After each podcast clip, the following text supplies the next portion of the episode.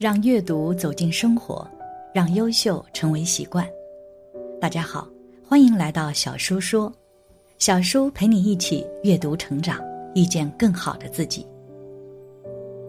今天要给大家分享的是，摄像机拍下惊悚画面，阮玲玉附身张曼玉，哭诉世事真相。一起来听。灵魂真的存在吗？各个领域的专家都在研究这一问题。其实一直都没有给出一个确切的说法，不过这件事的出现让很多人不得不信了。有人亲眼看到著名影星张曼玉与阮玲玉对话，这究竟是怎么回事？一，阮玲玉是谁？近代电影史上有一位女子，算不得一个神话。她貌不及蝴蝶，歌不似周旋，入行短短数年，影片大多散失。他只是旧上海十里洋场烟波红尘中沉浮而过的一位丽人，来去不过念数载，生前浮华盛名，身后凄楚寥落，既无权势，亦无子女，一生没有什么大作为，哪怕去世，也是因为一桩三角之爱的桃色新闻，显得多少有些上不得台面。但是这个女人却每每不甘寂寞，被人一再提起。拖上台来，依旧上演那嬉笑怒骂的辛酸故事，不知何时是个完结。她就是阮玲玉。出生于一九一零年的阮玲玉，原名阮凤根，可以说是上世纪最风华绝代的名伶。自幼生活孤苦，父亲在其六岁时便积劳成疾去世，于是孩童时期的阮玲玉便随母亲为人帮佣。母亲节衣缩食供他上学。一九二六年，为了自立谋生、奉养母亲，阮玲玉考入明星影片公司，开始其电影艺术生涯。她一共出演了二十九部电影，这些影视作品让她变成了中国默片时代最具票房号召力的演员之一。同时，她也被认为是早期中国演员中演技最高水准的代表。然而，阮玲玉成名后，却陷于同张达明和唐季山的名誉诬陷纠纷案，张达明的无理纠缠，唐季山将他玩弄于股掌之间，甚至还另结新欢梁赛珍，都是他心中永远的痛。心灰意冷时，他结识了生命中的第三个男人导演蔡楚生，并寄希望于这个男人。虽然蔡楚生让阮玲玉的事业打开了新局面。他对这个女子的遭遇亦是十分同情，可是当阮玲玉恳求带我走的时候，他仍然选择了退却。一是当时蔡楚生已有妻室，二是他怕卷入阮玲玉的生活会承受太多的社会舆论。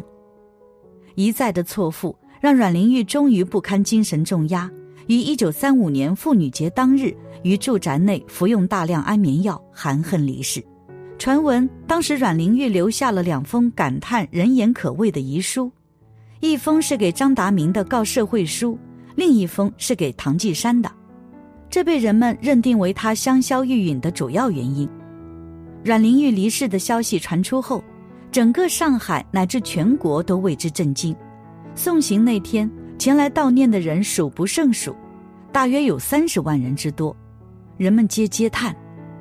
然而，许多年后，报刊披露此前流传了半个多世纪的所谓阮玲玉遗书以及人言可畏的遗言，是为他人伪作。在阮玲玉服药的当晚，唐季山舍近求远，未及时送往临近医院救治，是致使他死亡的根本原因。往后一代又一代人，始终为这个默片时代最闪烁的明星的短暂一生而感到无限怅惋。更有许多文艺界人士创作拍摄了以阮玲玉一生为题材的影视剧作，当作与她的隔空对话，同时也是一种追忆。二，阮玲玉附身张曼玉与她对话，坊间甚至传闻，在与阮玲玉有关的影视剧作拍摄录影过程中发生了灵异事件。这一部电影的女主角叫做张曼玉，据说。拍摄阮玲玉的电影摄影师亲眼目睹阮玲玉鬼魂就站在张曼玉身边，甚至张曼玉跟阮玲玉的鬼魂对过话。拍摄这部电影的导演关锦鹏回忆，阮玲玉灵异事件发现者是一位叫潘恒生的摄影师，亲眼看到阮玲玉鬼魂站在张曼玉身边。据潘恒生描述，阮玲玉的鬼魂当时一点儿也不可怕，依旧长得非常漂亮。看到张曼玉演出自己的一生，甚至一度伤感落泪，偷偷在一旁哭泣。潘恒生当时便告知张曼玉这件事，但张曼玉表示自己一点也不害怕，还大声告诉阮玲玉：“如果你真的站在我身边，那请保佑我，让我演好这个角色，因为我演好就代表你好。”可能阮玲玉真的有保佑，因为张曼玉就因为阮玲玉这部片勇夺柏林影展影后，她也是华人史上首位夺得国际三大影展的女演员。三探访阮玲玉的故居，时过境迁，在中元节当天，就有网友去拜访了阮玲玉的故居，位于新闸路一千一百二十四弄的沁园村，属上海市区最闹忙的地段之一，却又拥有着闹中取静的安谧。说是村，实际上是由一排排三层楼组成的大型新式里弄，除了房子外表的颜色外，格局结构。都保存着以前的老样子。沁园村三个字取自词牌名《沁园春》，寓意满园春色，满庭芳菲。当年风流茶叶大王唐季山用十根金条买下静园村九号的小洋房，为博美人欢心。据资料显示，阮玲玉过去居住的是九号，一进门就是一个院子，约十来个平方，可种些花花草草。一楼是间宽敞的会客厅，中间用帘子隔出一个小间，小间里靠窗放一架钢琴，再往里走是上楼的木楼梯，在里面靠近后门处则是灶披间。二楼是唐季山和阮玲玉的住房，佣人睡在二楼亭子间，阮母带着小玉住在三楼，顶楼还有视野开阔的平台。一九三三年八月。阮玲玉带着母亲和养女小玉搬了进来，却不想到两年后的妇女节，年仅二十五岁的她却在此处含恨结束自己的生命，香消玉殒。二零二二年的今天，距离这段故事发生的时间已过去近百年，眼下物是人非，九号洞不知从何时起被挂牌为团结互助进楼组，透过窗。可以嗅到久未打理的煤灰气，看到屋内仍有一些生活用品，好奇是否依然有人在里厢租住，执着片刻，进也不是，退也不是，终究未能寻得与那位传奇名伶有关的遗迹。曾经入住沁园村的名人其实很多，有赵四小姐、邹韬奋，还有时任上海轮船招商局董事长的李国志。不过，居住在沁园村内的人。大多不知道房子的背后还有这许多惊心动魄的故事。偶见邻居三三两两聚在一块寒暄，也不过是聊几句买菜经，哪里的大米又便宜了。但他们几乎每日都要经过阮玲玉那栋小楼门前，不为凭吊，不是悼念，而是因为这是去倒垃圾的必经之路。关于邻里对阮玲玉的态度，还有桩旧闻可以一瞥。二零零五年。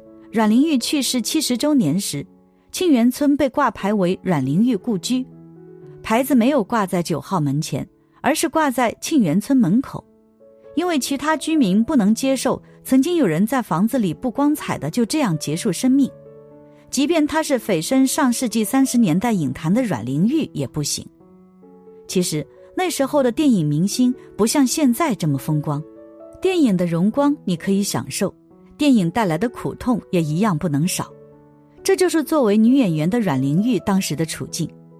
在那个鱼龙混杂的时代，电影演员不仅要面对各种不合理的电影制度，被迫与地痞流氓、黑恶势力周旋，还要承受国破家亡的时代之伤，常常在战火纷繁中东奔西走去拍片。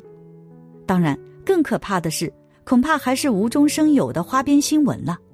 败坏声誉、混淆视听、杀人不见血，即使现在很多演员面对这种造谣，也都苦不堪言。因此，他的怨念才会比较深，神识不灭，一直游荡在人世间。阮玲玉生前曾对朋友说：“张达明把我当作摇钱树，唐季山把我当作专利品，他们都不懂得什么是爱情，爱而不得，又因爱毁灭。他的悲惨不仅限于最后选择的一条绝路，而是在童年就埋下了伏笔，到了本该亭亭玉立的年纪，却如浮萍一样周旋在不同的男人之间。与其说阮玲玉死在人言可畏四字上，倒不如说。他死在对爱情与人生的绝望中。诚然，众口铄金，积毁销骨。三十年代的影星，即使思想再开放，也远不能将外界对其私生活的诟病抛诸脑后，我行我素。只是流言扎根在空气里，游走在报童叫卖的口水里，脚缠在胡同口叽叽喳喳的议论里。真相在你一言我一语的拼凑里变得面目全非。人的一生其实有许多的烦恼，我们会因为别人的一言一行而所影响，而阮玲玉一生怨念重，才会一直停留人世间，悲伤不已。因此，我们唯有改变自己的心境，修行佛法，才能够更好的面对生活。感谢你的观看，愿你福生无量。今天的分享就到这里了，希望你能给小叔点个赞，或者留言给出你的建议。别忘了把小叔分享给你的朋友，让我们一起成为更好的自己。还没有订阅小说的朋友，一定要记得订阅哦。我们下期不见不散。